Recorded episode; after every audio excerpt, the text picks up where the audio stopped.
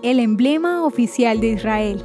Una vez establecido el Estado de Israel en 1948, sus líderes y sus nuevas instituciones democráticas se encaminaron en fortalecer el sentimiento y el orgullo nacional. Los objetivos, luego de declarar y defender la soberanía nacional, fueron encontrar la armonía dentro de su territorio y fortalecer las relaciones internacionales. Como parte de este plan, el Consejo Provisional del Estado propuso establecer un distintivo patrio que identificara a la nación y fue así como se estableció el emblema heráldico de Israel.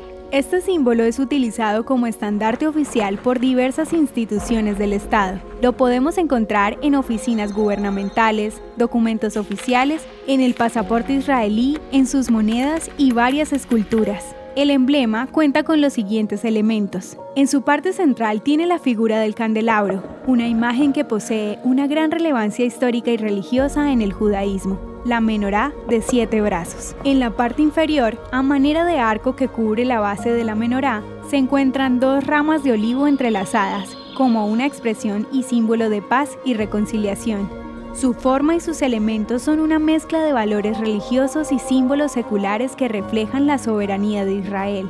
El emblema oficial fue escogido mediante un concurso abierto para que artistas, diseñadores e ilustradores lo diseñaran. La idea escogida fue la de Gabriel Maxim Shamir, quien se inspiró al reunir elementos que fueron presentados en otras propuestas. El emblema fue instituido el 10 de febrero de 1949, nueve meses después de creado el Estado, siendo hoy el emblema oficial que representa a Israel reflejando la sabiduría y la luz divina que dirige la identidad y la herencia judía.